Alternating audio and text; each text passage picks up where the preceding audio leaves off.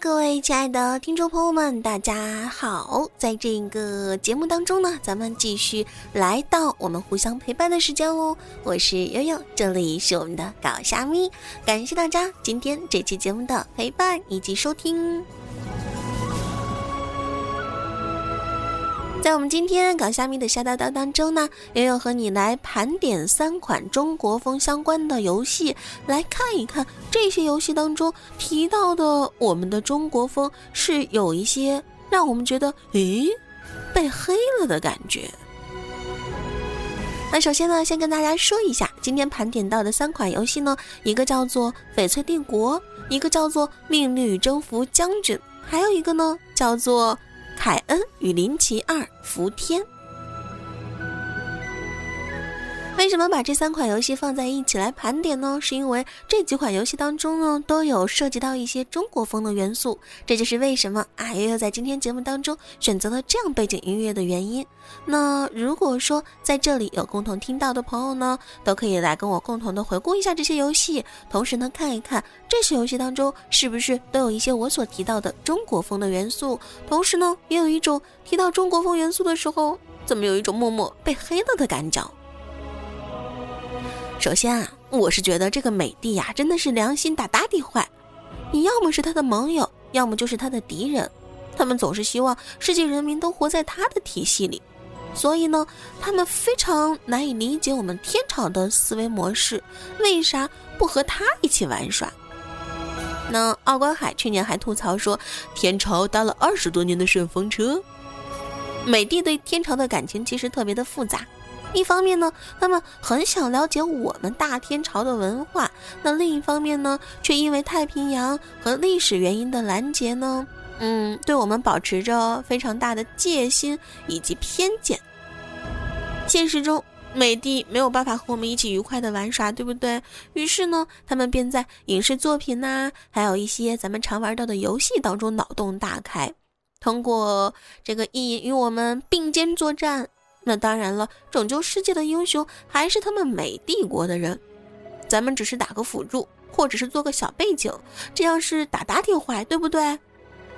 不被划到邪恶流氓那一类，也就算我们大天朝，嗯，上辈子烧了高香似的。其实美帝影视当中哈，我们的天朝很多。早在一九四四年二战时期，他们就拍过一部抗日神剧《龙种》。来歌颂这个中国人民伟大的抗战，更不必说去年的变形金刚四都把抗击霸天虎的主场搬到成都去了。但是，在这个欧美很多的游戏当中，哈，咱们的这个大天朝却不是那么的历史悠久、喜闻乐见。那在今天呢，悠悠就和大家盘点这样的三部，来。遐想我们天朝的一些欧美游戏作品，看看咱们大天朝在他们眼中到底是个什么样子。当今的世界嘛，这文化交流是至关重要的，不但是在中国开眼看世界，同时呢，世界也是在开眼看我们中国的。不信，咱们来分析这样的三款游戏。首先分析到的第一个就叫做《翡翠帝国》。首先，咱们说到的这个《翡翠帝国》呢，是 BioWare 开发的一部传统武侠游戏，正宗的 RPG，《无夜之冬》的继承者。同时呢，用的呀是《星球大战》的引擎，不管是画面、配乐、武术系统、江湖，还是朝廷的设定，都非常的中国风。战斗模式呢，则开创了一代经典 RPG 的先河，是如今的质量效应啊、龙腾世纪呀这一套模式的一个祖师爷。同时呢，这也是今天咱们介绍的这几部作品当中最具天朝传统文化色彩的作品。如果现在出来配上次时代的画面，绝对会被推成神作。可惜吧，它出的太早了，创意太超前了。那个时候的人们还没有适应这样的 RPG 规则。并且呢，很多人对游戏当中太过写实的黄种人啊，这个小眼睛啊、塌鼻子啊这种扁平面孔啊，其实特别的不适应。最终呢，这部游戏真的是叫好不叫座，成了一个特别特别知名的牺牲品。不过现在看来吧，这其中的中国元素是最为浓郁的，里面呢也有特别多精彩的创意，很值得现在的很多厂商来学习。话说当年这款游戏最可观的地方，就是我们现在最优秀的 RPG 的所有精华部分，它都做了尝试。人生的模拟啊，角色的体验啊，剧情的宏大呀，还有双向人格的培养啊，自由度啊，这其实是一件特别特别了不起的事情。同时呢，这个武术技能当中哈，还是包含了四大派，总共有三十种以上的武术招式，包括内力、太极、铁掌、蛇拳、醉拳、鹰爪功、剑道、棍术，几乎是包罗万象。同时呢，也乃至于这个招收弟子、派徒弟去完成任务这一系列，也都有出现在这款游戏当中。而且这游戏的剧情啊，特别具有玄幻色彩，是一个涉及宫廷和神界的大阴谋。皇帝孙海是一位独裁者，而师傅孙俪呢，则是一位野心家。主角啊，是背负着这个水龙神的重托，去揭开世界的真相的。而游戏中的天朝翡翠帝国是极为宏伟壮观，幅员辽阔，风景如画，大街上车水马龙，三教九流齐聚，甚至还有特别多的外国人。街头华灯初上的时候呢，这简直是美的不可胜收。科技颇为发达，甚至可以驾驶木质的飞行器。同时，文化特别的昌盛，到处都有戏剧表演的舞台，人们呢还有当街辩论的习惯，特别的完美。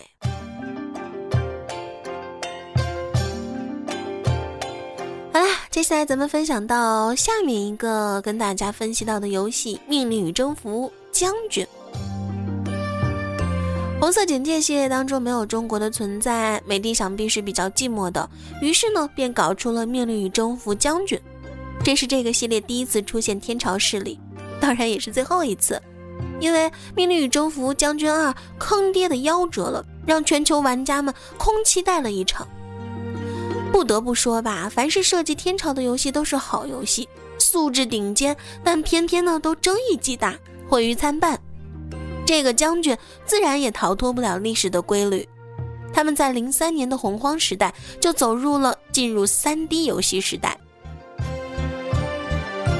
不仅如此啊，画面还是超时代的这个漂亮，新的引擎也给游戏充足的发挥空间。将军系列呢，总共有三大阵营：以强大的科技和辅助单位著称的美国，拥有强大的重型武力的中国，以及擅长游击战的全球解放军。游戏中，美国和中国是全球解放军所要击败的目标，而美国呢，以先进的科技如空中支援啦，还有粒子炮啦来对抗；中国呢，则有可载有不同模组的炎黄坦。这个游戏当中呢，只要选择天朝开局，就会满耳的听着壮阔的这个革命歌曲。在游戏剧情当中呢，这个中美算得上是合作的盟友，而所谓的全球解放军应该算是强大的恐怖组织。美帝开始歪歪和中国一起反恐了呢。虽然在游戏设定上呢，天朝的实力颇为强悍，各种奇葩黑科技，但偏偏在剧情里到处吃瘪。不是天安门阅兵被袭击，就是三峡水库被炸，要么就是非洲的军团被伏击。可以看出，美帝真的是贼心不死，处处拿天朝标志性的建筑物开涮。虽然天朝最终都一一找回了场子，但是当年这部游戏在咱们大天朝可是直接被禁的呢。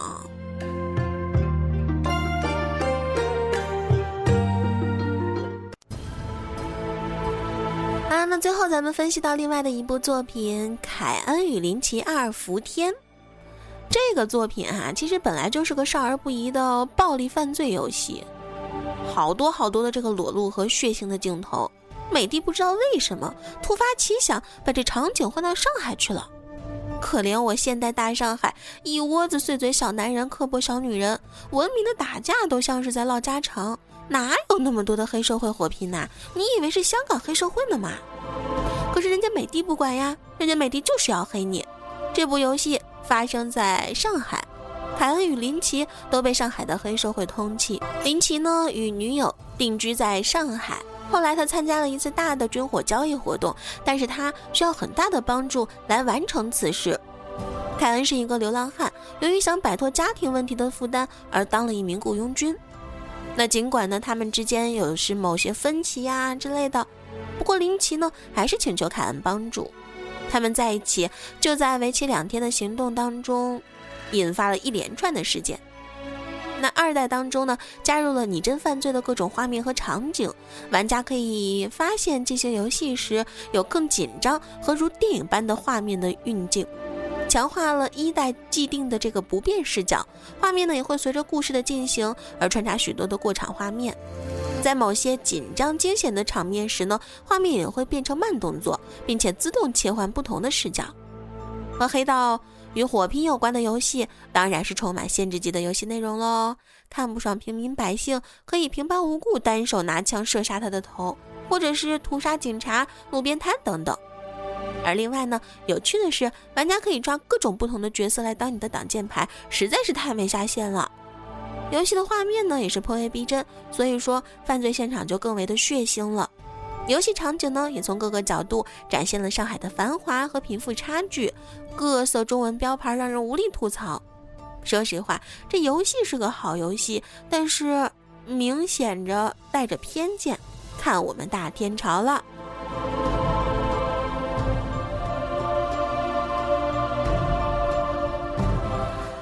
以上呢就是今天跟大家分析到的这样的三款游戏，包括《翡翠帝国》、《命令与征服将军》，还有《凯恩与零七二伏天》这三部游戏呢，当中都是有很多很多的中国风的色彩在其中，也都是我觉得不错的游戏。不过呢，还是有很多黑到我们大天朝的内容。作为我们大天朝的一个非常爱国的子民，我是觉得看到这样的游戏，只能说，唉，莫名觉得被黑了呢。